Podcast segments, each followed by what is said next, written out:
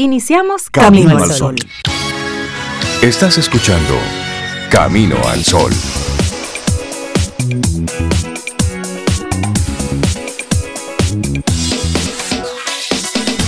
Buenos días Cintia Ortiz, buenos días a Sobeida Ramírez, que no estará físicamente con nosotros hoy. Buenos días a todos nuestros amigos y amigas Camino al Sol oyentes. ¿Cómo estás, Cintia? Pues yo estoy muy bien. Te decía que estoy muy bien, Rey. Buenos días para ti, para Sobe donde esté, que es Camino al Sol oyente hoy. Y buenos días a ustedes, a cada uno de ustedes. Tomen este saludito así, este buen deseo de, de buenos días y de buen arranque del día de manera personal, porque te estoy hablando a ti y a ti y a ti Ay, pero mira como la canción me importas tú, y tú, Es personal, esto es con mucho cariño desde Camino al Sol para cada una de las personas que están sintonizando hoy viernes 21 de abril ya, Rey. Así Todo muy rápido. Un día que me gusta mucho. ¿Por qué te gusta? Porque es el Día Mundial de la Creatividad y de la Innovación. Ah, bueno, sí hablamos un, poquito ayer. Hoy es un buen día para inventar. El dominicano es creativo. Sí. Sí, sí, sí, es innovador. por necesidad en la mayoría de los casos, pero mm. sí hay una generación que está haciendo creatividad e innovación para mejorar. Exactamente. Y eso es bueno cuando estamos siendo, ahí. Siendo creativo, buscando productividad. Buscando, sí, eficiencia, productividad. Y eso es lo que tenemos que incentivar. Sí, pero para eso se necesita educación. Padres y madres dominicanas, dejen a sus hijos tranquilos. Cuando usted lo vea inventando, déjelo que invente. ¿Cuál es el problema? ¿Cuál es el problema? Déjelo. De Después le dice, este muchacho no hace nada, no inventa nada, no, no Ah, pero usted le dijo que no inventara. Yo me imagino cómo habrá sido la niñez, por ejemplo, de un, de un Elon Musk. Por ejemplo, yo viendo la silla de adulto, porque ayer le explotó tremendo cohete y él estaba feliz. Él estaba, a mí me wow, funcionó. Diré que me gusta la perspectiva de Elon Musk. Sí, explotó pero subió, voló unos minutos, hizo, algo, O sea, ahora vamos a ajustar, pero... Pero funcionó. y, todo el que se burle, que mira que se le cae, hágalo usted. hágalo usted. Hágalo usted. ¿Usted ha puesto algo en...? No, pues... Entonces, no, no, no, no. y, esa, gracias a Dios, es la postura de la gente creativa, innovadora, que no le importa lo que están diciendo, están enfocados en una idea. Porque desde el otro lado de la acera se ve el fracasó. No, no, no. Se dio un paso. Claro. Ya sabemos cómo esto se, se mueve y sale al aire. Y que es posible. Hasta un punto es posible. Exactamente. Y esa es la parte de la invitación que te queremos hacer desde Camino al Sol hoy.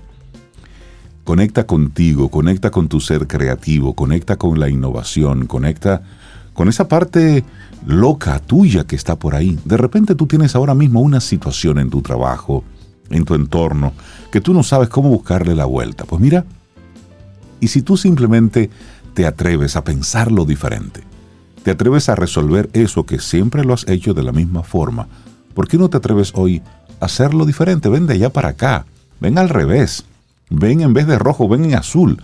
No sé, es decir, atrévete a darle una mirada diferente a ese problema que te están presentando y que a lo mejor ya tú por rutina siempre lo haces de la misma forma. Mira, algo tan sencillo como usted intentar cepillarse con la mano izquierda, si usted siempre lo hace con la derecha. Eso es un gran reto para el cerebro. Claro, y eso dirá, bueno, pero ¿qué tiene eso de creativo, innovador? Nada, pero activa otros lados del cerebro que sí luego pueden utilizarse durante el día para otras cosas. Agarre hoy su mouse con la mano izquierda o el trackpad, muévalo con la mano izquierda. Yo lo hago a veces, y muy torpe porque no soy. Te da como una coquillita en el cerebro. Te da como una coquillita en el cerebro. Eso significa que se están creando cosas nuevas. Entonces, hoy, en el Día Mundial de la Creatividad y la Innovación, que se celebra el 21 de abril, que tiene ese objetivo, poner de manifiesto todo el potencial creativo de las personas a nivel mundial desde Camino al Sol te invitamos a eso. Ay, sí. A que seas creativo hoy. Así es. Y aunque parezcan definiciones distintas, tanto la creatividad como la innovación van cogidas de la mano. La creatividad se refiere a ideas o pensamientos novedosos para que se concreten, entonces es necesaria la puesta en marcha de planes innovadores que transformen esa idea en algo realmente palpable. Así que una necesita de la otra muy, muy, muy, mucho. Y en el mundo moderno de hoy se necesita más que nunca de mujeres y de hombres creativos y de innovadores. ya que personas con estas habilidades son las que se requieren para desempeñar puestos altamente competitivos, que se necesitan cada vez más en el mercado laboral. Así es, y si crees que tú no eres creativo, pues miren, también para eso hay técnicas. De hecho, se conocen dos técnicas. Uno es la técnica Da Vinci, que es una técnica que consiste a través de una serie de pasos en que se puede desarrollar la creatividad. ¿Cómo? Bueno, pues primero despierta tu curiosidad, luego crea distintas perspectivas, luego afina los sentidos y también acepta lo incierto, es decir, déjate, déjate sorprender. Luego descubre el equilibrio, trabaja cuerpo y mente y finalmente ir hacia lo nuevo y lo desconocido.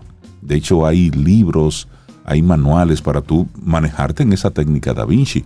Y hay otra, que es la técnica Dalí. Y con este método, el pintor intentó trascender el mundo de la lógica y la razón para indagar e introducirse en el mundo onírico y a través de él desarrollar el arte. Y ahí están los resultados, tanto de Da Vinci como de Dalí, esos, esos dos grandes genios creativos, entre tantos que hay en, esta, en la historia de la humanidad. Pero te mencionamos dos, así rápido. Así que sí, saque ese ser creativo, innovador que hay en ti. ¿Qué lo, qué lo hay? ¿Qué está? Si haces memoria en algún punto, de tu vida, ya tú has tenido que recurrir a la creatividad. Mire, hasta sea para quedar bien con alguien que usted se le olvidó el regalo, que le mandaron a decir y usted se... Usted fue creativo. Créame que nosotros todos hemos usado la creatividad. Tú sabes que un límite que nos ponemos todos... ¿Cuál es? No los dominicanos, no todos los seres humanos en general, para la creatividad, es que planteamos y partimos desde la perspectiva de que yo tengo lo que necesito para eso, para hacer esa creatividad. Exacto. Entonces, como no siempre tenemos los elementos para hacer lo que creativamente queremos hacer, nos limitamos. Es imaginar que sí tenemos todo, que no nos falta nada, que es simplemente invéntese lo que usted se quiera inventar, porque usted sí tiene las herramientas, aunque no las tenga. Porque luego, mire, el universo les va buscando la herramienta, le busca el contacto, le busca el financiamiento, le busca eso que le va faltando, le va llenando los hoyos del camino. Claro. Pero tienes que atreverte a pensar y a inventar asumiendo que tienes todo con lo que puedes hacer eso. Hay personas que dicen, expertos y coaches, que cuando están trabajando este tema, dicen es que si el, si, si, si el universo te puso esa capacidad de tener esa idea en tu cabeza, es porque ya tú tienes la capacidad de hacer esa idea realidad. Exactamente. Pero hay que creérselo. Y de hecho, si vemos en nuestras familias, quién es el, el creativo y loco de la familia, por lo general es, es el que va contra la corriente. Entonces Sí. observa a luego es ese el famili- empresario, luego es el... o simplemente es el que, el que se queda inventando cosas, Sí. el que se queda siendo totalmente disruptivo. Entonces, hoy en este día de la creatividad y la innovación, nuestra intención para este día es aprende a mirar donde todo el mundo mira, pero ve lo que nadie ve. Es decir, ok, todos estamos mirando hacia el norte, muy bien, pero en el norte, ¿qué la gente no está viendo? Si todo el mundo hace un comentario sobre algo específico, mira un poquitito al lado, a la esquina. Mira, y eso me recuerda a un, un chico en las redes sociales, un, un meme, no sé si es cierto o no, pero la conversación es real. Sea acordada o no, la conversación es real entre un padre y un hijo. Ajá, Al niño le ponen a hacer un mapa de, de América. sí, Le ponen a hacer el mapa de América. Entonces él hace el mapa normal, América del Norte, América Central, América del Sur. Luego él lo voltea y pone que América del Norte es pues el hemisferio sur, Argentina, Chile, Chile, y demás. Y que el hemisferio sur es Estados Unidos, Canadá. Y el papá le dice, pero mi amor, pero este, este mapa está al revés. Esto es América del Norte y esto es América del Sur. Tienes que ponerlo al- como va. Y dice él, pero es que eso es relativo. Porque la Tierra está suspendida en el aire. No hay arriba, no hay abajo. Yo creo que eso es un constructo psicológico. Y el papá no, el papá solamente lo, lo mira. Eso es un constructo psicológico, papá. ¿Por qué? Porque el norte es el norte y porque el sur es el sur. Eso es para que crean que los del norte siempre son los de arriba y los del sur siempre estaremos abajo. Siempre que Ah. creamos, entonces él es, él es, centroamericano, siempre que creamos que estamos en el sur, o sea, abajo, vamos a seguir Exacto, abajo. abajo. Y yo dije, ah. ok, eso no pasaba de ocho años, ese muchachito. Pero, ok. Pero es un pensamiento disruptivo. sí, razonamientos diferentes que están teniendo esos. Eso es un pensamiento disruptivo. Eso es un pensamiento creativo. Así es que hoy queremos invitarte a eso, a que, a que le demos la vuelta. A que le demos la vuelta. Vas al mismo trabajo de siempre. Bueno, pues hoy, ¿qué puedes hacer diferente en ese ambiente para que tenga un sabor, un color diferente. Recuerda que puedes conectar con nosotros a través del 849-785-1110, nuestro número de teléfono, ahí por el momento. Está la aplicación de WhatsApp. Si quieres puedes escribirnos y comentarnos. Y cada día conectamos contigo a través de la FM en estación 97.7 FM y también nuestra página web. Claro que sí, camino al sol.do, que luego que el programa termina a las 9 de la mañana puedes quedar conectado con nosotros porque ahí hay música, música de compañía, otros elementos y también el mismo programa luego pasa un poquito más tarde a formar parte del contenido de esa web que puedes volver a repetir, que puedes compartir, que puedes consultar y que te agradecemos mucho que también los puedas referir a otras Así es. Bueno, pues arrancamos nuestro programa con música. Esto es de esas cosas creativas, bonitas que salen. Esto es Yacer Tejeda. Tú eres bonita. Así arrancamos un viernes en Camino al Sol. Una canción bonita. Laboratorio Patria Rivas presenta En Camino al Sol. La reflexión del día.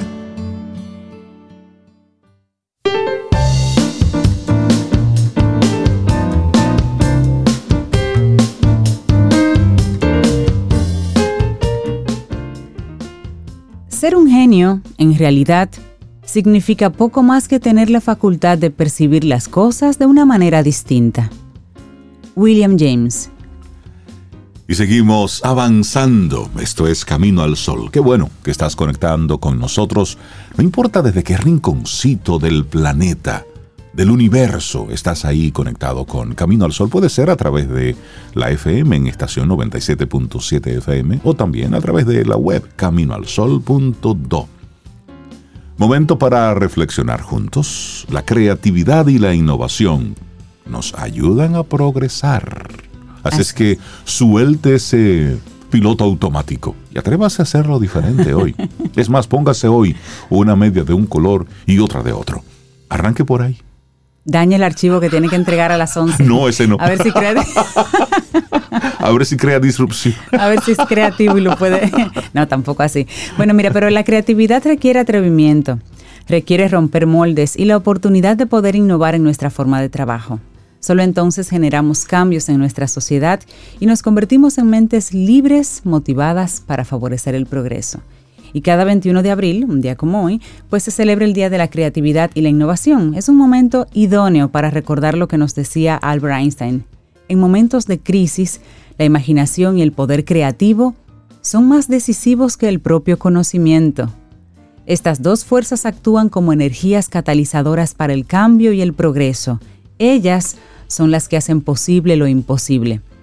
Y la psicología lleva siglos estudiando estos procesos. Al día de hoy tenemos figuras tan destacadas en este campo como el psicólogo Howard Gardner o como Malcolm Gladwell, autor de libros como La inteligencia intuitiva o Fuera de serie, porque unos tienen éxito y otros no, que es otro libro.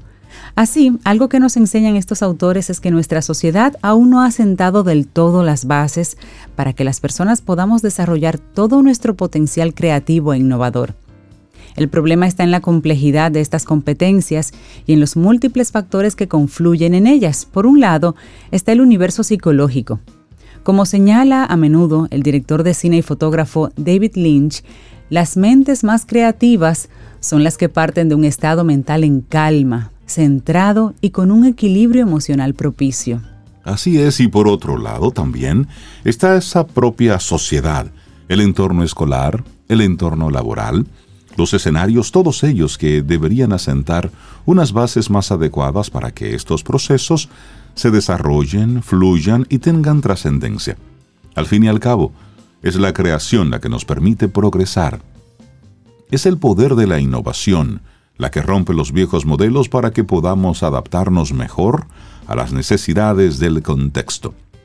Decía Oscar Wilde que una idea, para que sea realmente una idea, debe ser peligrosa.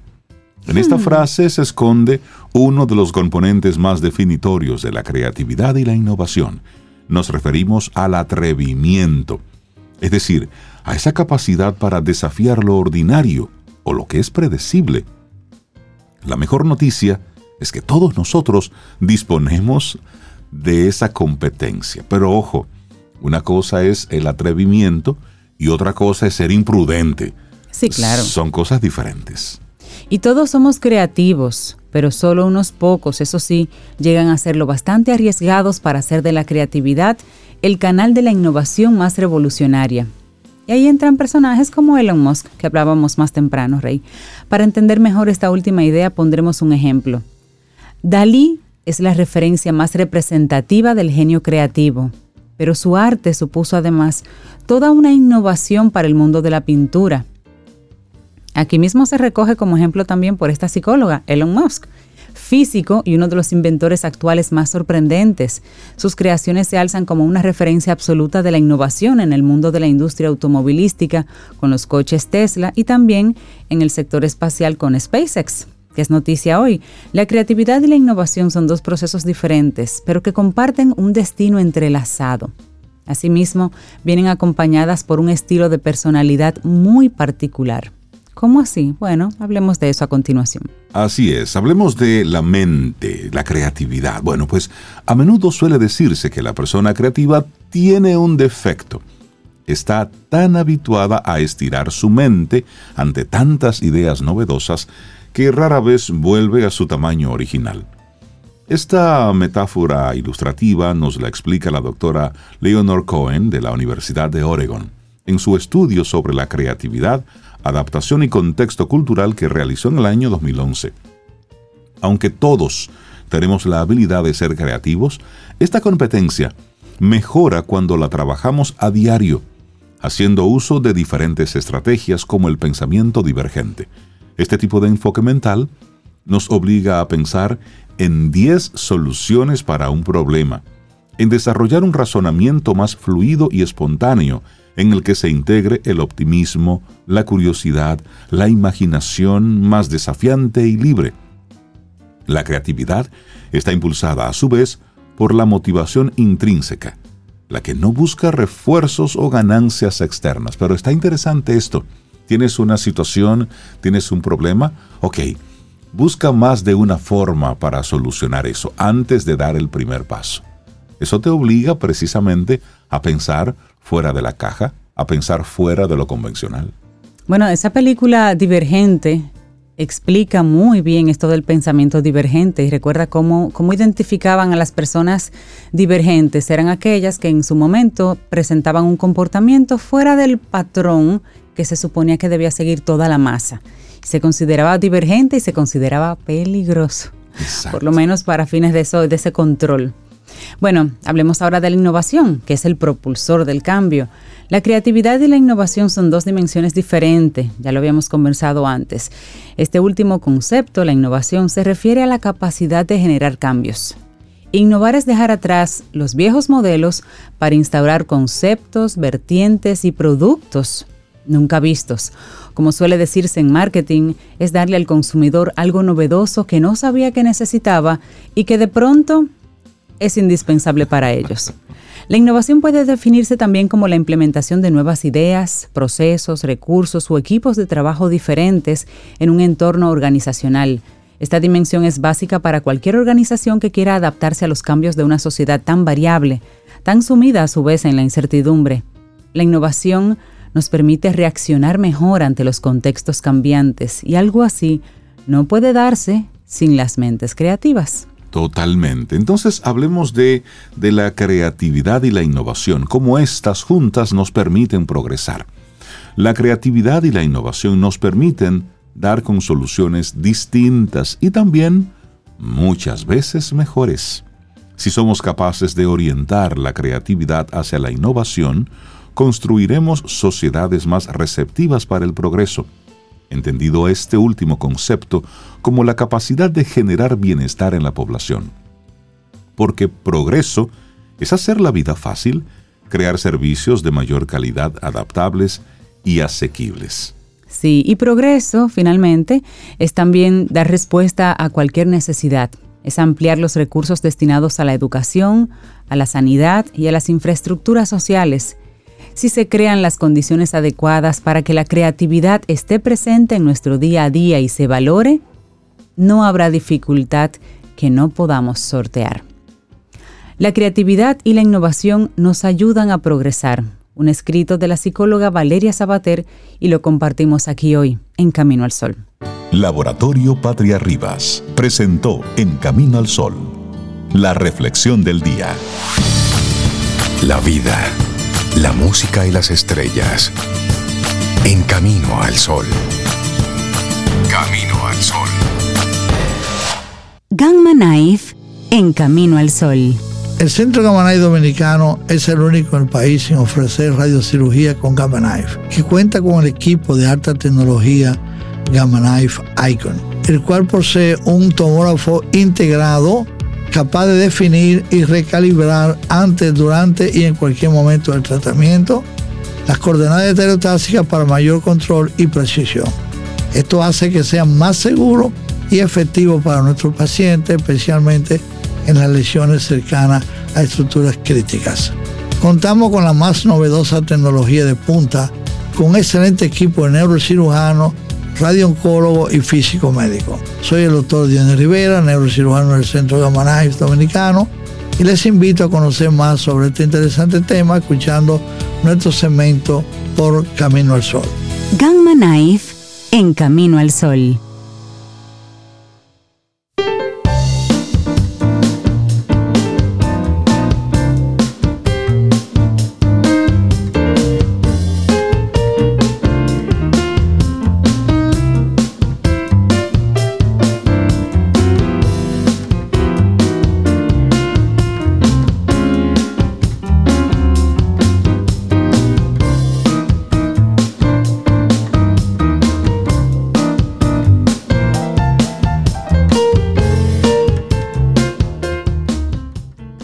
Cuando nos involucramos en lo que naturalmente somos capaces de hacer, nuestro trabajo adquiere la característica de un juego. Y es el juego que estimula la creatividad. Una frase de Linda Neyman. Y nosotros seguimos avanzando en este Camino al Sol. Muchísimas gracias por conectar con nosotros. Y bueno, nosotros aquí en Camino al Sol recibimos los viernes una, una visita de esas que nos mueve el cerebro y nos invita en muchos momentos a la creatividad, a la innovación, a, a pensar diferente, a utilizar el tutú para otra cosa más que para peinarnos. Dalul Ordey, licenciada en psicología, doctora en neurociencia cognitiva aplicada y bueno, colaboradora querida de Camino al Sol y que estuvo ayer de cumpleaños. Hola Dalul, buen Hola, día. buenos días. Aquí muy contenta de estar de nuevo en mi otra casita, en Camino al Sol. Así mismo, es, así mismo. eh, esos, esas actividades que tú disfrutas cuando las realizas. Entonces, sí, chévere, chévere. Qué bueno tenerte aquí con nosotros. Entonces, siempre nos traes así como que propuestas chéveres. Así es. Hoy vamos a hablar de un tema que tiene dos vertientes súper interesantes y es sobre la culpa. Ok. La culpa se puede definir así a grosso modo como el sentimiento o la responsabilidad que se asume ante un hecho, una situación, un comportamiento, digamos que inadecuado, negativo, etcétera. Ahora, ¿qué pasa? Ese, ese mismo sentimiento puede tener dos matices diferentes. Uno está relacionado a aquellas personas que a pesar de cometer, de realizar algún acto o actividad eh, negativa para él o para otras personas, no sienten ese sentimiento, no sienten esa responsabilidad de haber herido a alguien, de haber maltratado a otra persona, de haber cometido un- una violación a un, a un procedimiento o alguna ley.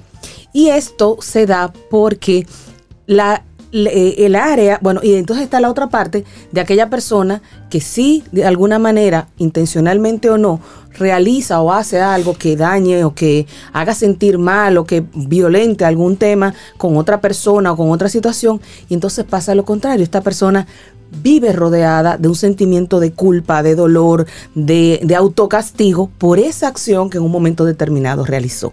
Y lo interesante es que estas dos vertientes tienen áreas funcionales distintas a nivel del cerebro y que se activan de manera diferente y ahí es que viene lo interesante. En el primer caso, eh, tiene que ver mucho con una parte del cerebro que es la corteza frontal dorsolateral. Ok. El primer caso es el caso de la persona que no tiene resentimientos. digamos, que no que no tenga sentimientos, porque eso Resentimientos. exacto, o, responsabilidad por sus acciones. Se hizo un, experimento interesantísimo en, una, en la Universidad de Monash, donde se expuso a un grupo de personas a situaciones y actividades violentas continuamente, entre ellas el uso de unos videojuegos, donde todo el tiempo se estaban disparando, matando, etcétera y se evidenció a través de imágenes de resonancia magnética que esta área, la corteza frontal dorsolateral, comienza a disminuir su actividad funcional. Es decir, porque se normalizamos, se van insensibilizando. Y normalizamos la y violencia. normalizamos la violencia. Entonces, eso hace que estas personas, pues, eh, tengan menos Em, responsabilidad ante ciertas acciones. Y eso fue en ese experimento, pero si eso lo traemos al día a día nuestro,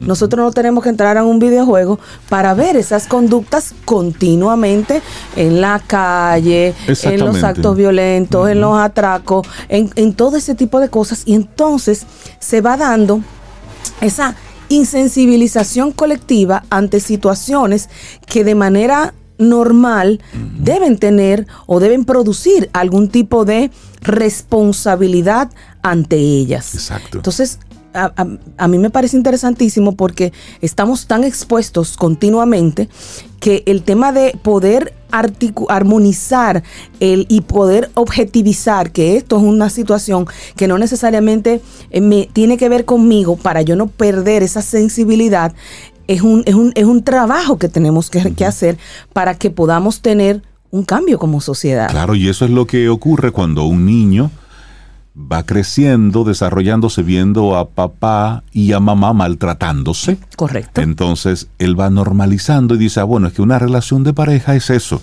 es vivir bajo esa dinámica. Claro, y pasa en la escuela cuando maltratan, cuando hay bullying, cuando hay acoso, y pasa en el barrio cuando, cuando hay situaciones entre las personas, y pasa en la calle cuando tú vienes bien por tu carril y se te atraviesa uno, y encima de eso te insulta porque cree que tú eres el que tiene la culpa de no abrirle el paso al señor o a la señora importante que viene por ahí, a don usted que viene pasando y que hay que abrirle camino como quiera. Entonces, vamos perdiendo esa sensibilidad de hacernos responsables ante las acciones. Y eso entonces es un tema importantísimo porque nosotros tenemos que ver cómo volvemos a revertir ese proceso de activar esa zona que tiene que ver precisamente con esa capacidad de empatía, además, y de asumir la responsabilidad de mis actos eh, en la dimensión adecuada. Porque no es que no la asumimos, la asumen, pero la normalizan como que eso es parte de lo que yo tengo que hacer y punto, y, no me importa, y no me importa. Entonces, hay la segunda parte que a mí me, esa, esa, esa es interesantísima porque esa es todo lo opuesto.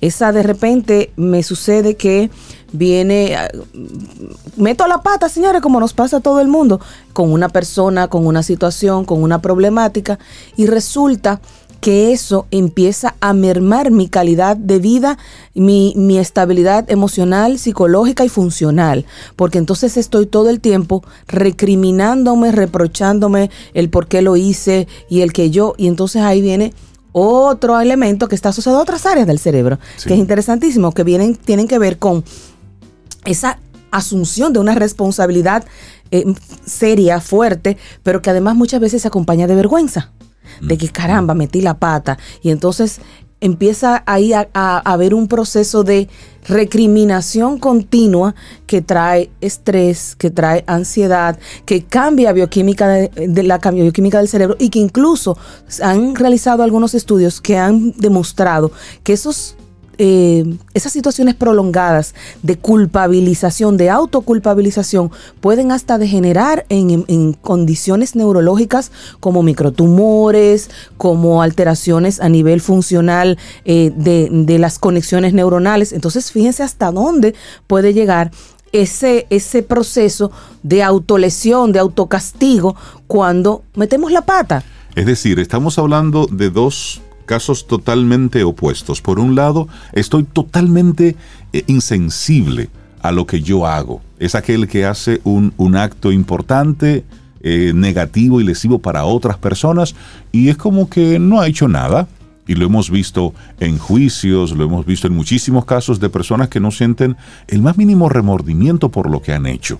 Eso es por un lado, es decir, ya lo, lo hemos puesto ahí como un sociópata, es decir, una persona que hace cualquier cosa. y fíjate que lo, lo interesante es que el sociópata no lo trae instalado de naturaleza. Este otro, este otro tipo es aprendido. Es decir, se va Se construyendo. va construyendo. Y entonces, por otro lado, tenemos aquel que tiene ese látigo listo para sí mismo. así es. decir, no debía haberle dicho esto, no debía haber comportado así.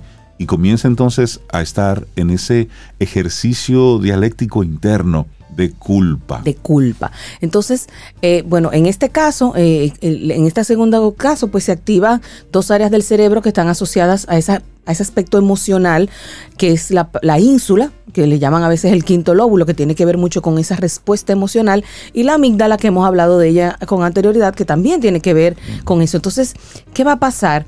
Que esa persona comienza a autolimitarse a muchas cosas precisamente a veces por el temor a volver a meter la pata o porque no se atreve para no eh, causar situaciones que le puedan volver a generar ese tipo de sentimientos y de malestar. Entonces, siete, algunos tips para darnos cuenta si estamos viviendo bajo la culpa, culpabilizado por lo que sea. A veces, señores, son cosas que han pasado hace 5, 10, 15 años, que a lo mejor la persona o la situación, la gente ni se acuerda, acuerda. De lo que sucedió. Pero entonces uno sí lo hace y uno sí se vive flagelando, como decías tú, por situaciones que a lo mejor ni siquiera fueron realmente, tuvieron el nivel de significación que nosotros le estamos dando, porque ahí entra un tema de, de, de- de ese carácter personal que le impregnamos a las situaciones. Y en muchos casos son temas que se van, eh, se van contaminando en la familia y se convierten hasta en temas innombrables. Oh, sí. Y hay muchas relaciones que se laceran porque tengo vergüenza de, o porque en una ocasión un familiar hizo algo y yo también asumo como que, como que fui yo que lo hizo y tengo tanta vergüenza. Y esas son cosas que, que van lacerando bastante todas las relaciones. Y, y, y esas son cosas que quizá tienen una connotación más seria. Pero yo te estoy hablando, por ejemplo, de casos de personas adultas que en sus años de infancia o de adolescencia hicieron una broma pesada a alguien, se sintieron mal y viven con esa culpa de cosas que a lo mejor de muchacho uno hizo que, que, que no necesariamente tienen unas, unas consecuencias graves, pero que para nosotros, con ese tema de, de- de esa construcción que a veces tenemos y que, y que, y que fabricamos, entonces nos, eh, eh, nos coartan para muchas cosas. Entonces, algunas eh, algunos tips que nos ayudan a saber si realmente pues vivimos bajo, bajo, ese, bajo esa culpa, digamos que no saludable, porque hay una culpa sana que te dice, concha, le metí la pata, ¿qué hago para remediarlo? Y entender y asumir que ya pasó, que voy a hacer lo que voy a aprender de esa de esa situación, lo que deba aprender para que no vuelva a suceder y tomo las acciones para resolverlo. Si tengo que eh, eh, ayudar a una persona, si tengo que pedirle perdón a una persona, lo que sea que haya que hacer. Y entonces segui- pasamos la página y seguimos adelante, que no significa que sea que le- lo pongamos debajo de la alfombra sin hacerlo, no. Pero entonces ahí ese tipo de personas que, que viven con esa culpa generalmente viven en una constante tensión. O sea, incluso eh, eh, físicamente esa tensión se refleja a nivel de contracturas musculares, de dolores eh, de cabeza, de eh, temas somáticos, por ejemplo, con el sistema digestivo que suele ser muy vulnerable ante este tipo de situaciones. Se angustian con facilidad. Cualquier cosa les genera ese sentimiento de desasosiego, de que en cualquier momento puede suceder algo y de que yo puedo ser quien produzca o quien, o quien provoque que ese algo suceda. Es decir, yo tengo la etiqueta de culpable siempre. Siempre. siempre. Eh, tienden a desvalorizarse, a, a- a perder esa, esa, esa autoestima, esa valoración personal que entonces les lleva a minimizar sus acciones, sus logros o incluso a ni siquiera intentar hacer cosas. Dalul, soy consciente de eso. Es decir, la persona que, que tiene o un lado u otro de esta polaridad de la cual nos estás hablando, ¿son conscientes de eso que están haciendo? Mira, la segunda probablemente sí. La primera es más, no tanto. ¿Por qué? Porque es un espacio y es una, una serie de situaciones que tú, has que tú estás vivenciando de afuera hacia adentro. Lo segundo es un tema de adentro hacia afuera. Es decir, pasó y soy yo que lo estoy construyendo. Entonces, muchas veces eh, eh, no, no, no nos damos cuenta que es eso, pero sabemos que hay algo que nos está molestando.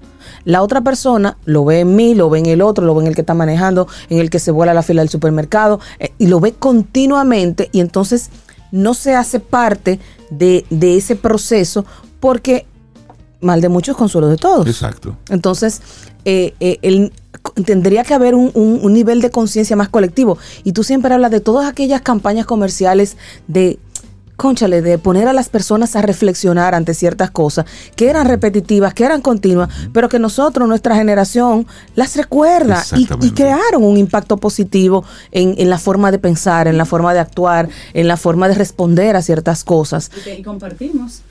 De alguna forma, y de alguna forma compartimos ese pensamiento, fíjate cómo todos lo recordamos y tenemos aunque sea un, un pequeño rastro en nuestro inconsciente de esos comportamientos Exactamente. esperados. Entonces, igual también esas personas necesitan tener continuamente la aprobación del otro, porque esa aprobación es lo que me va a validar a mí que no estoy haciendo las cosas mal, o que no te voy a herir, o que no te voy a ofender. Y eso es un arma de doble filo, Totalmente. porque pueden entonces ser víctimas de personas que no tienen tan bien buena intención o que se pueden aprovechar simplemente de la otra persona y de su vulnerabilidad ante este tipo de, de situaciones.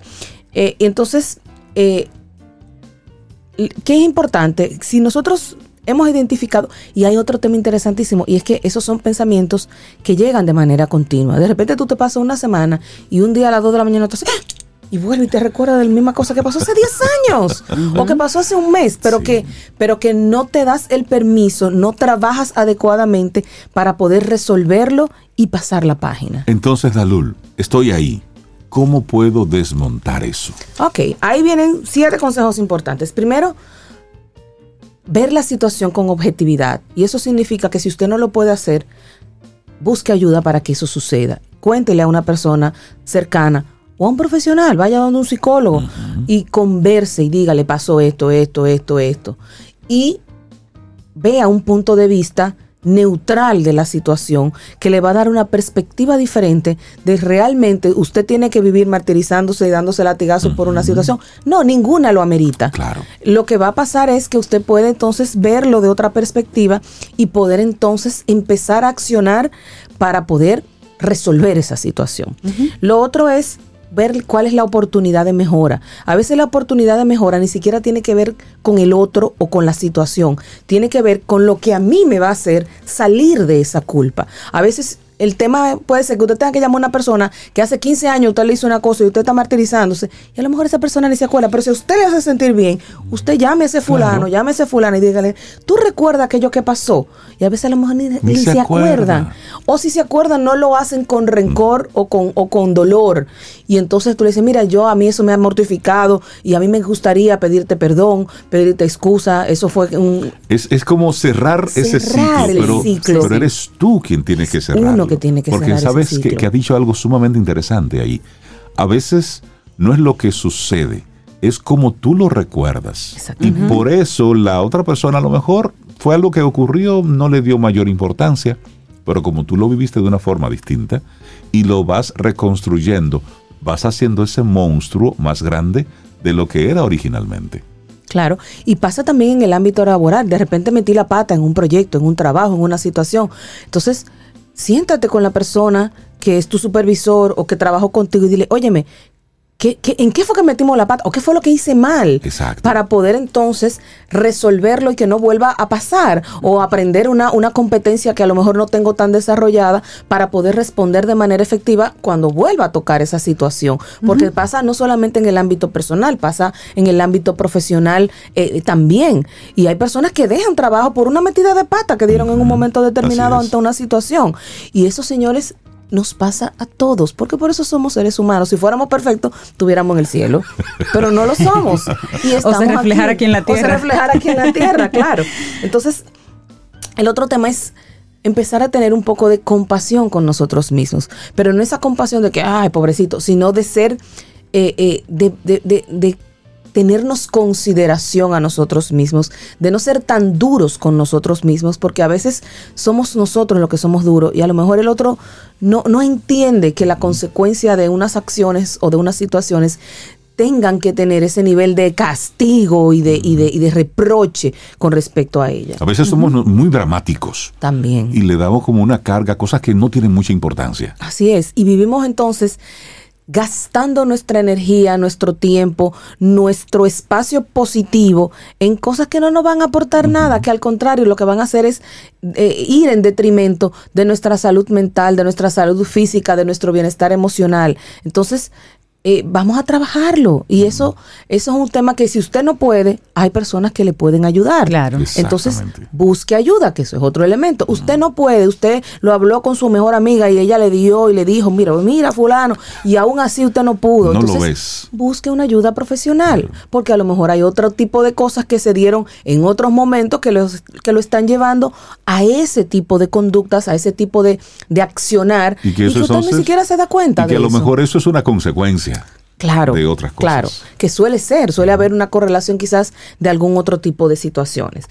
Eh, como te decía, ser capaz entonces de darle a la situación una dimensión correcta y pues intentar pasar la página y empezar entonces a accionar en, en- en- con, una, con una actitud de amor y de compasión y de, y de perdón conmigo mismo, porque a veces perdonamos al otro, pero no nos perdonamos nosotros. Exactamente. Y entonces ese, esa, esa falta de, de, de perdón hacia nosotros mismos es lo que muchas veces nos lleva a vivir este, esta vida de culpa que nos desgasta.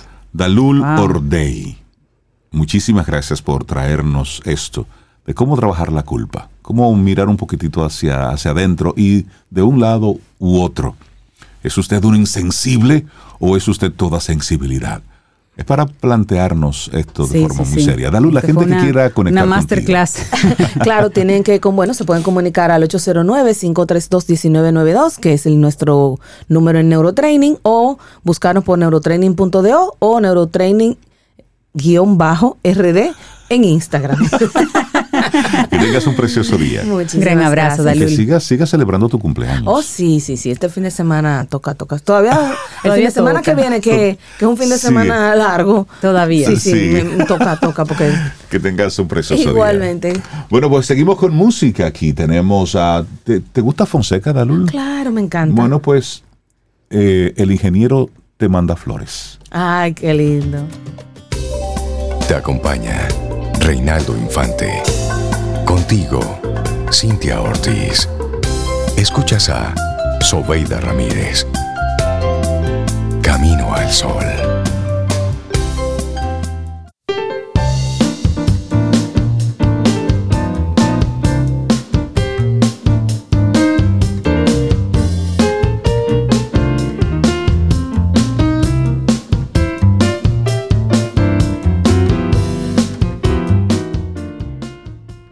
Dice Henry David Thoreau, este mundo no es sino un lienzo para nuestra imaginación. Imagínense eso. Me gusta eso, un lienzo. Un lienzo Hoy para tengo, El mundo es un lienzo para ti. tengo un lienzo en blanco para eso es maravilloso.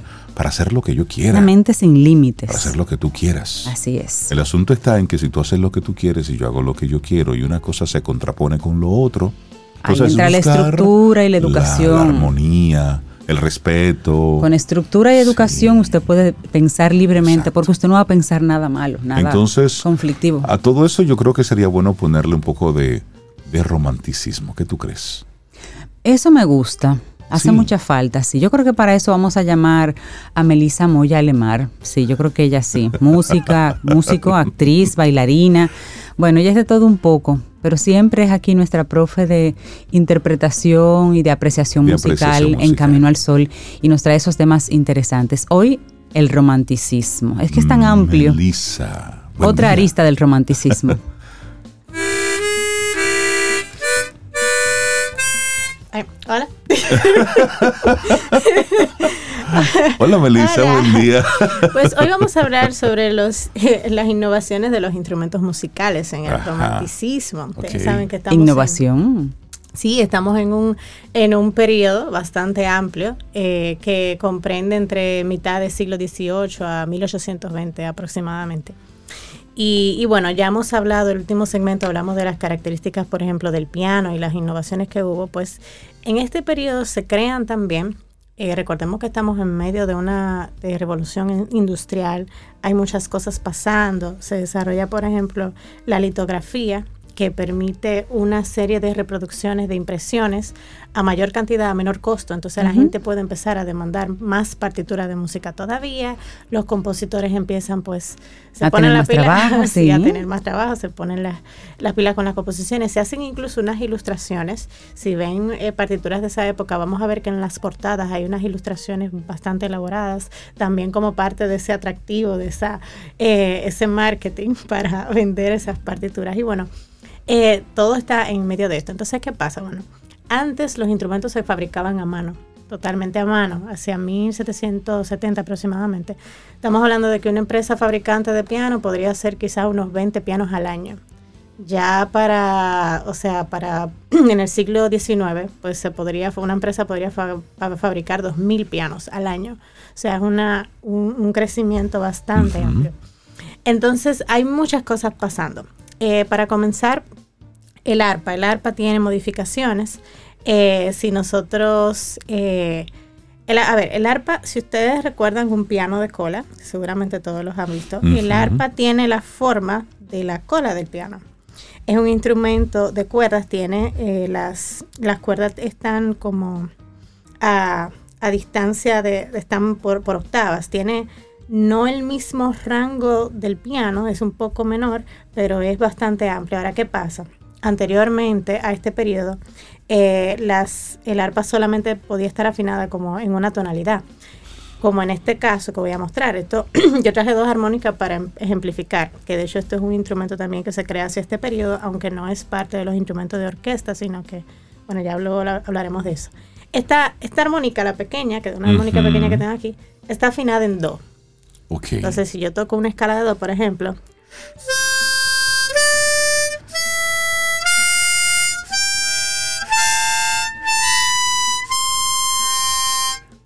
yo solamente puedo hacer los tonos que estén en esa escala. Hay tonos que no voy a tener. Si yo quiero hacer una escala, por ejemplo, de sol o de re, de la misma de re, yo no puedo hacer. No tengo el fa. Entonces, aquí, por ejemplo, ¿no? Aquí yo tengo tonos y semitonos, tengo, to- tengo los cromatismos. decir, tú tienes ahora mismo una armónica, Armónica. Más grande. mucho más grande. Sí. Una armónica profesional, grandota, ¿no? No había visto una de esas. Ah, eso está chévere. Entonces, ¿cómo suena esa? Bueno, por ejemplo, esta tiene eh, semitonos que esta no puede dar. Por ejemplo,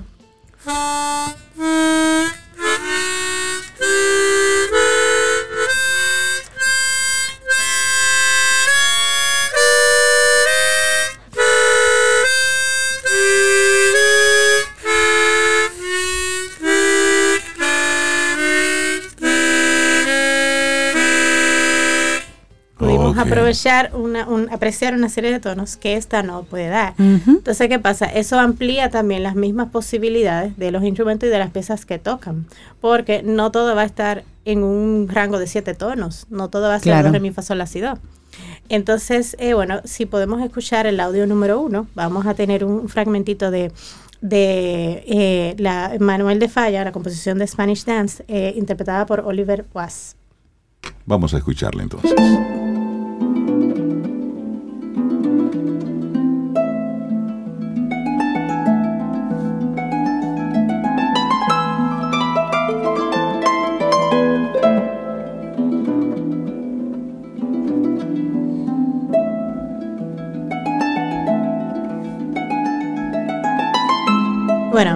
Eh, nosotros, el arpa, por ejemplo, antes estaba afinada de manera diatónica. Ahora se le incorporan unos pedales que el arpista, pues, eh, cuando, cuando baja estos pedales, pues entonces puede alterar.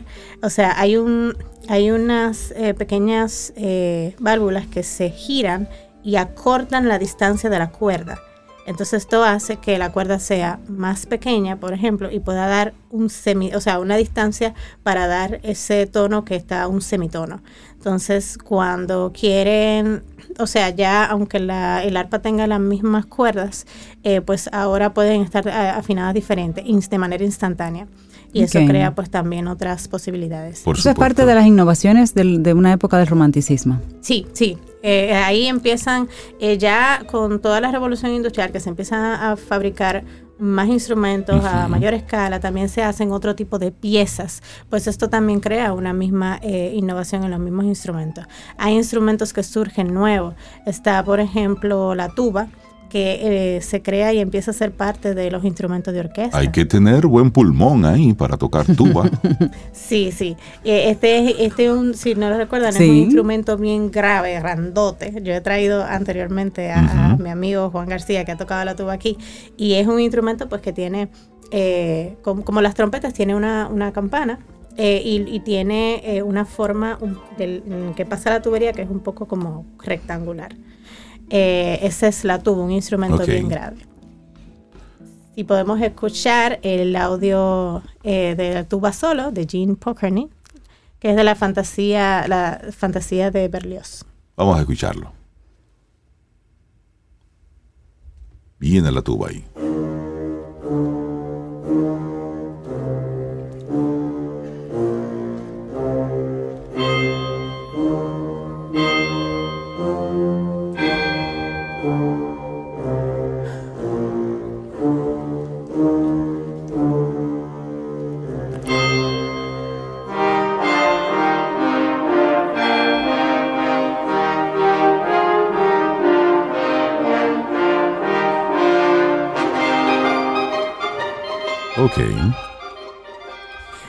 Pues sí, entonces se crean, eh, ya como ven, pues estos instrumentos van en- enriqueciendo las mismas piezas que se hacen porque ahora hay más posibilidades. Al haber más instrumentos, pues hay más posibilidades de composición. Eh, esta época, por ejemplo, podemos encontrar el mayor rango de, de partituras de cualquier época sin precedentes, por lo que dije de, la, de las impresiones. Y vamos a ver que ya el repertorio de este tipo de instrumentos pues se va a ir desarrollando más después de este periodo por el hecho de que es en este periodo que empiezan a surgir. Hay otro instrumento que me gusta muchísimo que es suena como un pajarito. Ajá. Es una, una, una buena como referencia para uno recordar. El instrumento que suena como un pajarito es el pícolo. El, El pícolo. El pícolo. Si podemos escuchar la audición 3 eh, de Maurizio Simeoli. Es un pícolo bolero.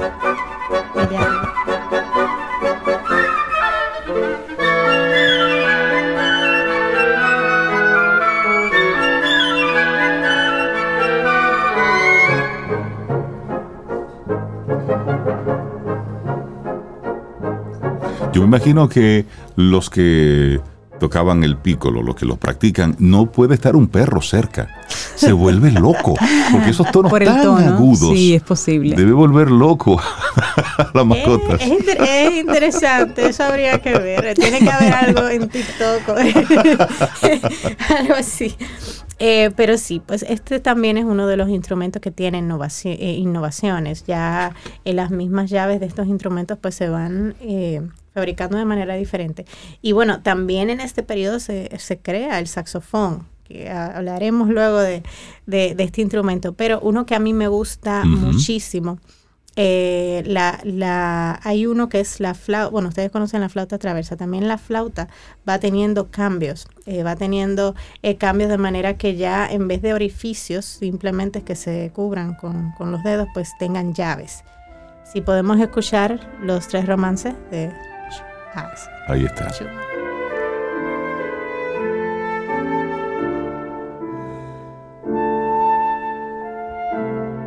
La flauta es preciosa. Muy bonita para calmar a alguien. Qué lindo. Y otro de los instrumentos que tiene un timbre muy característico, esto es bueno que lo, o sea, pongan ojo a este porque tiene un timbre como que se diferencia bastante. Pónganle el oído a este. Está. Eso mismo. Pónganle el oído, a este. Es el oboe. Esto es eh, un solo del, del Lago de los Cisnes de Tchaikovsky. Mi abuelo tocaba el oboe. Cierto. Sí. Ah, tu abuelo, una persona culta, fina. Porque no hay mucha gente que toca el oboe. No. Mm, Qué bello, ¿eh?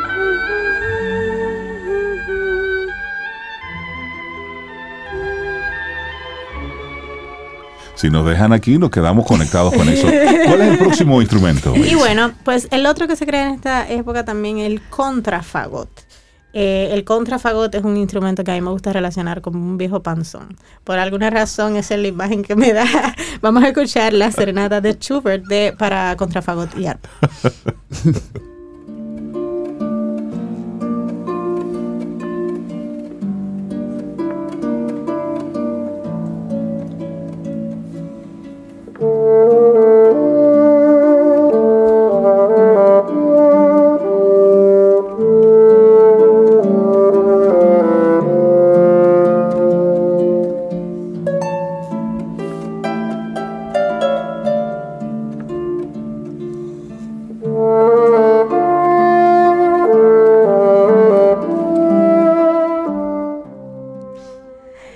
bueno, pues en este periodo pues los instrumentos de cuerda también se modifican para tener un sonido más potente, más dramático. Eh, los mastiles se alargan para dar tonos más, eh, también más, para dar un registro más amplio. Entonces eh, yo quisiera... ¿Despedirte con Sí, qué canción? Claro. Yo quisiera despedirme con este cover. No voy a decir de qué es porque ustedes lo van a conocer. Ok, es... Despedida dos. Despedida 2.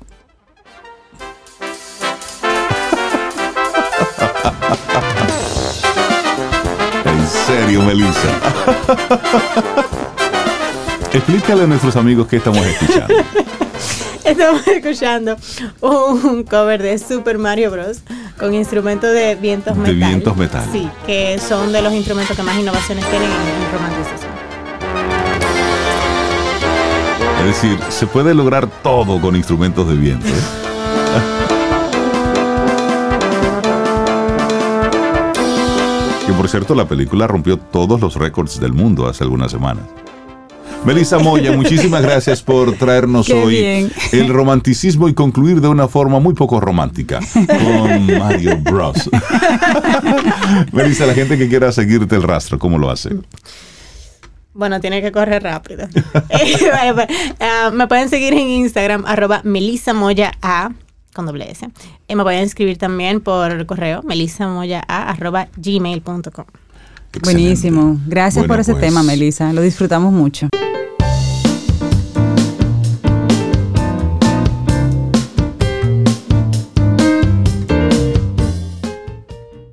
No puedes esperar la inspiración. Tienes que buscarla. Una frase de Jack London. Seguimos avanzando, esto es Camino al Sol, es viernes, estamos a 21 de abril año 2023.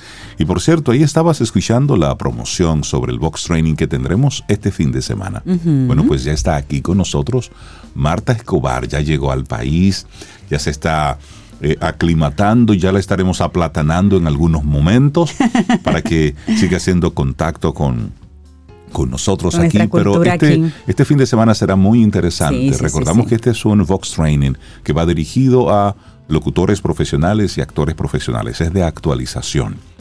Eh, ya estamos los Conexión. ya el, el cupo está lleno, ya el grupo está así Sí. como bien, bien conformadito y esperamos con Marta tener así como que buenas experiencias de actualización y de formación durante estos dos días. Así es, eso será maravilloso. Como maravilloso es tener a nuestra próxima invitada, Daris Estrella. Ya la hemos tenido antes, pero si es la primera vez que, que escuchas En Camino al Sol a Daris, bueno, te cuento que ella es conferencista, autora, asesora financiera, consultora internacional.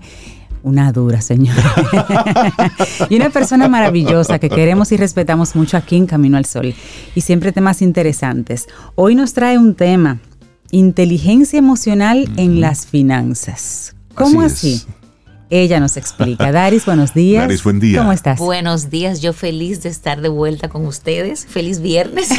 feliz viernes. Mira, sí, es un tema que creo muy importante porque la gente piensa que cuando se trata de las finanzas y de gastar, eh, uno tiene que ver solamente con el conocimiento que tú tienes, con los números, las matemáticas, pero de hecho la mayoría de las decisiones que nosotros tomamos en cuanto a finanzas tiene que ver con las emociones tiene que ver con cómo nos sentimos, si estamos alegres, si estamos tristes, si estamos deprimidos. Tiene que ver con lo que aprendimos en la casa, con esos valores que nos enseñaron, si tenemos una buena actitud frente al dinero o no, si es un tabú. si te sientes incómodo. Y sobre todo tiene que ver con esa presión externa que nosotros recibimos 24/7 y que queremos estar en una competencia constante.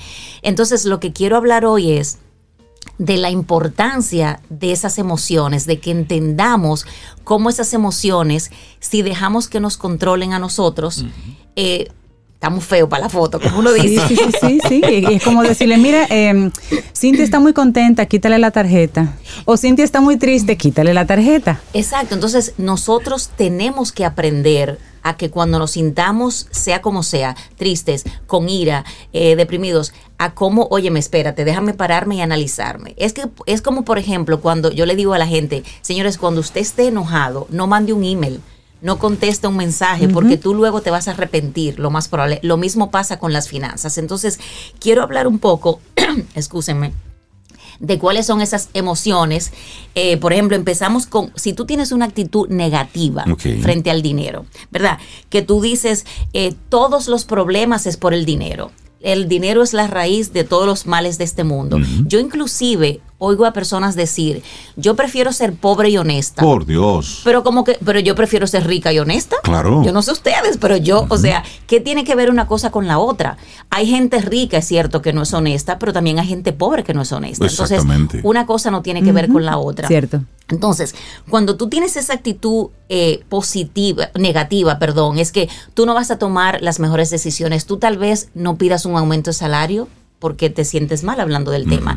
Tú no vas a negociar un contrato que te rebajen porque te sientes mal. Entonces, tenemos que ver el dinero con una actitud positiva. Es como que el dinero es una herramienta que te permite hacer cosas muy buenas. Entonces, eh, una no va con la otra. Y es importante en esa misma línea, Daris, el nosotros de una vez por todas quitarles ese, ese estigma de algo mal, negativo, de algo sucio que pueda tener el dinero. El dinero es una herramienta, punto. Exactamente. Entonces la hemos cargado desde la religión, desde las creencias, desde nuestros mismos pensamientos de pobreza y de escasez. Hemos ido contaminando todo lo que tiene que ver en torno al dinero, que hace que inclusive cuando te va bien, hasta culpable te sientes. Eh, estoy totalmente de acuerdo contigo, eso es así. Y tenemos que quitarnos ese chip, porque si no, siempre vas a tomar decisiones que no te favorecen a ti. Claro. Otra de las emociones es, o, o conductas, es esas personas que necesitan reconocimiento todo el tiempo, que tienen una autoestima tan bajo que piensan que con ir al mall y comprarse muchísimas cosas para encajar y ser parte de tal vez, o sea, tú crees que te van a aceptar más porque de repente tú eh, tienes un carro nuevo, tienes el último iPhone, solamente para encajar y tú necesitas que te validen constantemente. Óyeme, tú vas a tomar siempre las, las, las decisiones, decisiones equivocadas porque tú estás tratando como de catch up. Eh, de, y eso no termina nunca, Daris. Eso no termina nunca. Y, y, yo tengo que decirte, o sea, si tú lo que tienes es un problema de autoestima, el, las cosas materiales no te van a hacer sentir mejor. Lo puede hacer por el momento, pero tú lo que necesitas es ayuda. Tú necesitas trabajarte desde adentro. O sea, eh, el hecho de que tú compres cosas, la gente no te va a aceptar. Tú quieres pertenecer o tener un estatus social del que tal vez tú no puedes darte el lujo de tener. Entonces, si tú estás compitiendo todo el tiempo, amiga, mire, eh, usted tiene un problema. Hay problemas. Claro, porque entonces esa, esa carencia, aunque tú pienses que la vas a cubrir con dos o tres tonterías que te compres, no, porque es algo que sientes tú. El otro ni cuenta se da. De hecho, ahora mismo hay una tendencia, estuve leyendo hace unos días, entre ricos y famosos, de utilizar ropa que no se, le, que no se vea la marca. Es decir, utilizar cualquier tipo de, de vestimenta o de productos donde esté oculto la marca de donde lo están utilizando.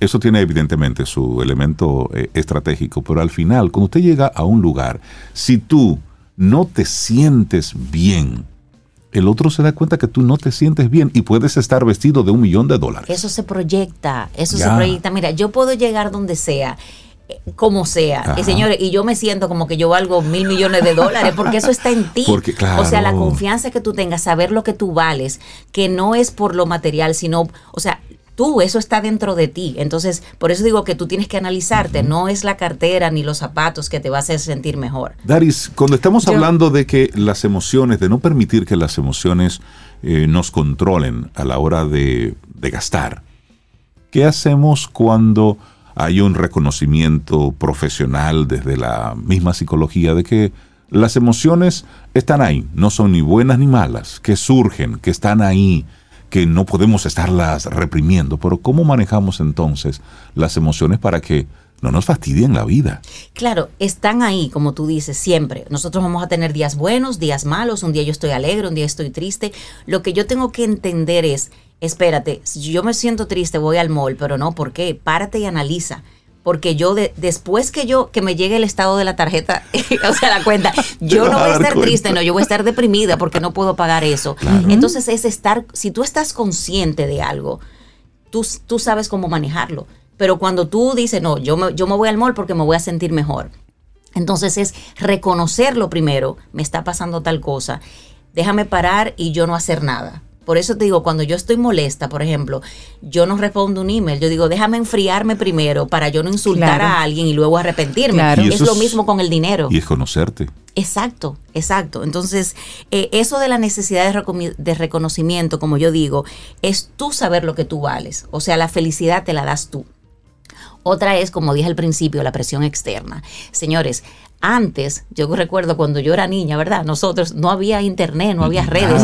Nada Tú solamente como que competías con, con tu entorno. Con los cinco de tu calle. Pero ahora las redes sociales es una, es una presión externa 24/7 y lo que la gente no acaba de entender es que la gente solamente sube lo bonito, las vacaciones, el restaurante, Correcto. la comida, la bebida, las fiestas. Nadie sube cuando el banco te llama a cobrarte. Nadie sube cuando Así tú es. estás triste, cuando tú estás teniendo un mal día. Entonces, si nos llevamos de todo eso, nos volvemos locos. Totalmente. Entonces, esa presión debemos de, de dejar de, de competir, porque aquí, como te digo, lo veo siempre, porque yo viajo el país completo, como ustedes saben, dando charlas, y, y la gente se mete en unos líos. Wow. Que tú dices, Dios mío, pero ¿cómo una persona que gana al mes 50 mil pesos se compra un iPhone de, seten- de 120 mil pesos? Es que no puede. Dos o sea, meses de salario. dos meses de salario y, y no, no, yo lo pago a cuota. Entonces esos 120 mil se convierten en 300 mil. Exactamente. Y porque no entienden el costo Del de dinero en el endeudarse, de, tiempo. de- de la deuda, exactamente. Entonces, otro es, como dije también al principio, el ambiente familiar. Si en tu casa era un tabú hablar del dinero, si tus padres siempre se estaban peleando por el dinero, tú vas a crecer así y conscientemente o no, tú tienes un problema con el dinero. Entonces, Claro. tenemos que normalizarlo, como, como tú decías, quitar, ya sea la religión, ya sea la sociedad, lo que sea, pero pensar que el dinero es simplemente una herramienta que nos permite a nosotros hacer muchas cosas buenas. Totalmente. Yo, a mí, cuando yo oigo eso, yo prefiero ser pobre que honrado. Es como que me mencionaran la madre. Porque yo no creo, o sea, Sí, yo te entiendo. Tú Una no cosa no tiene que ver con la otra. Exactamente. Y el secreto mejor guardado y el tema más doloroso para mucha gente, para más espinoso, es cuando le preguntan cuánto tú ganas. O sea, la persona, el- es un secreto entre, entre su, su Eh, cuenta bancaria y él. Ese, ese a veces eh, ni la se vuelve pareja. eterno. Eh, A veces ni la pareja sabe cuánto gana, gana sí, yo realmente. tengo su- muchísimas parejas que es no. como que da, da que- vergüenza. Eso es- ese número será mucho, será poco, encajaré, me verán mejor me verán peor. Ese número es un tema. Otro es sentir miedo. Cuando tú sientes miedo, tú no vas a tomar las decisiones correctas porque ya tú sientes que vas a perder, de hecho. Tú no vas, por ejemplo, a pedir un aumento de sueldo, ah, no, porque me van a decir que no. O sea, el miedo puede ser tu peor enemigo porque no te permite arriesgarte, atreverte. Y nosotros tenemos que, o sea, tomar riesgos educados, como yo digo. No es que tú te vas a tirar a una piscina sin saber nadar. No, tú primero coges unas cuantas clases. O sea, es educarte pero ese miedo, saber que, es, que eso es normal y que es parte del proceso y enfrentar ese miedo, o sea, los problemas no se evaden, los problemas se enfrentan y tú, y tú haces lo que tengas que hacer, ¿verdad? Pero cuando sientas miedo, yo siempre le digo, sobre todo a los jóvenes, hazlo como quiera, porque mientras más lo hagas, con la práctica llega a la perfección y la segunda vez te vas a sentir mejor y la tercera vez hasta que ya se vuelva normal. Hasta que se vuelva normal. A mí me gusta mucho, en internet encontré una, una chica que parece que es coach, no la conozco bien, no la sigo, pero ella, ella decía, te voy a dar un, un mantra para cuando tengas miedo. Y mi mantra es fulana de tal, Paula López. Dice ella, sí, pero ese es mi mantra, porque ese es mi nombre.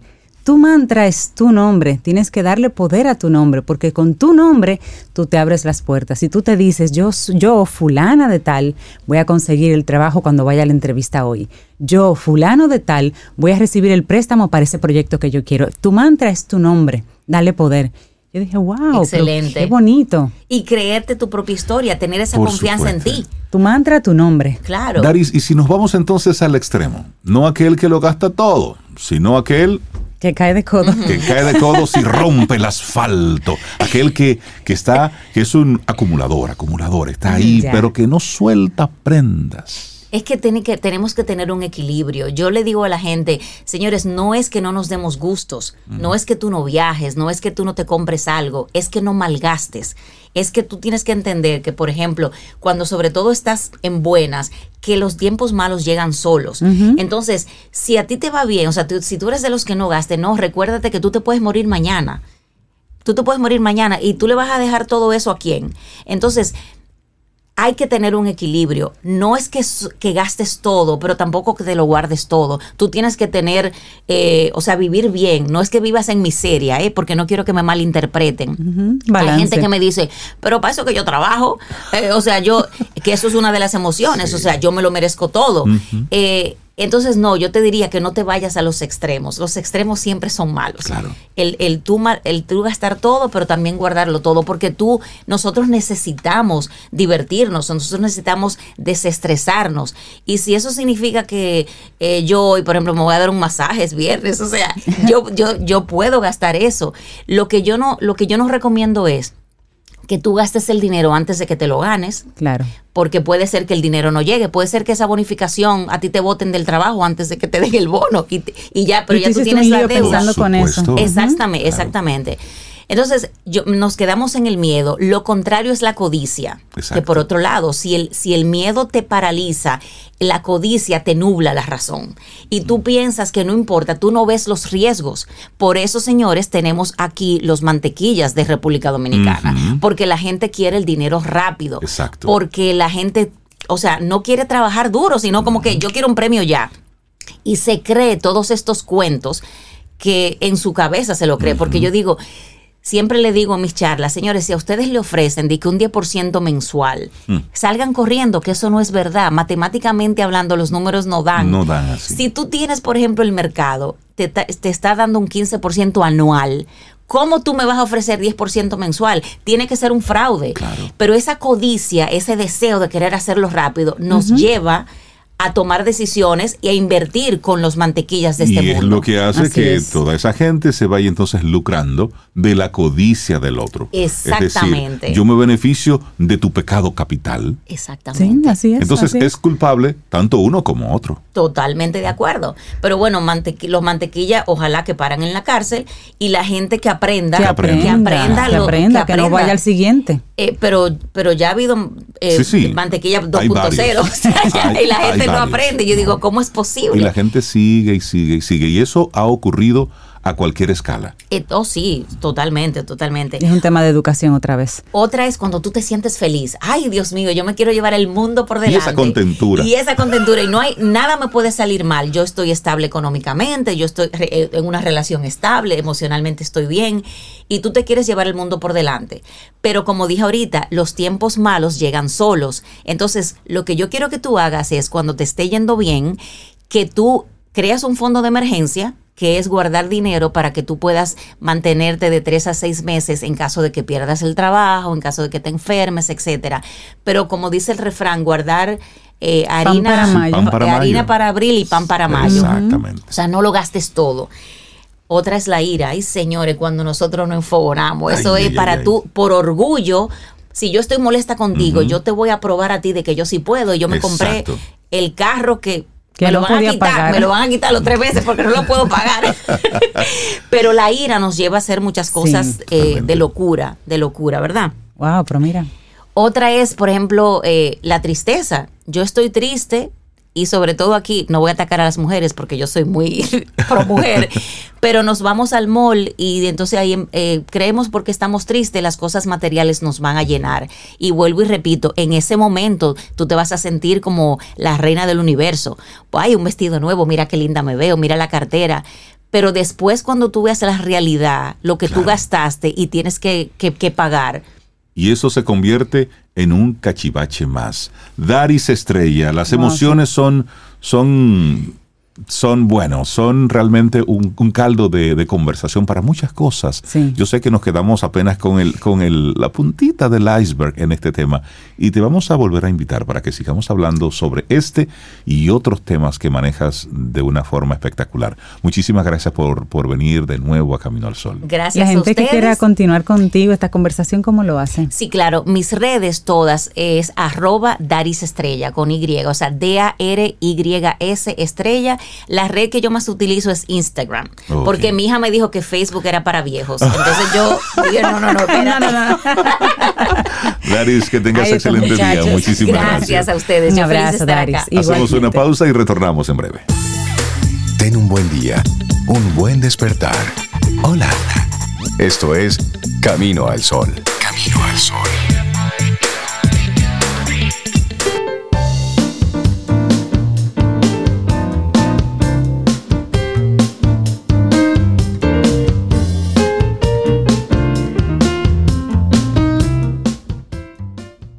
Vamos a recordar nuestro tema central en el día de hoy, que fue aprende a mirar donde, todo el mundo mira, pero aprende a ver lo que nadie ve. Esa es la actitud y eso es lo que hace la diferencia. Y nuestra última frase con la que nos vamos es de André Gide y dice, el hombre no puede descubrir nuevos océanos a menos que tenga el coraje de perder de vista la costa. Me encanta esto. De esta forma llegamos al final de nuestro programa en este viernes, el próximo lunes. Si el universo sigue ahí, sigue conspirando, si usted quiere, y si nosotros estamos aquí, tendremos un nuevo camino al sol. Y nos vamos con música. Claro. Aquí tenemos una, una artista que tuvimos la oportunidad de verla así en escena en el último festival de jazz y vimos así, Ah, yo sé. sí, su, su, su energía, su, su fuerza. Concha, Concha Buica. Concha Aquí la Buica. tenemos con Canción de las Simples Cosas. hermosa. Y así nos vamos hasta el lunes. Y esperamos que hayas disfrutado del contenido del día de hoy. Recuerda nuestras vías para mantenernos en contacto. Hola arroba caminoalsol.do. Visita nuestra web y amplía más de nuestro contenido. Caminoalsol.do Hasta una próxima edición. y pásala bien.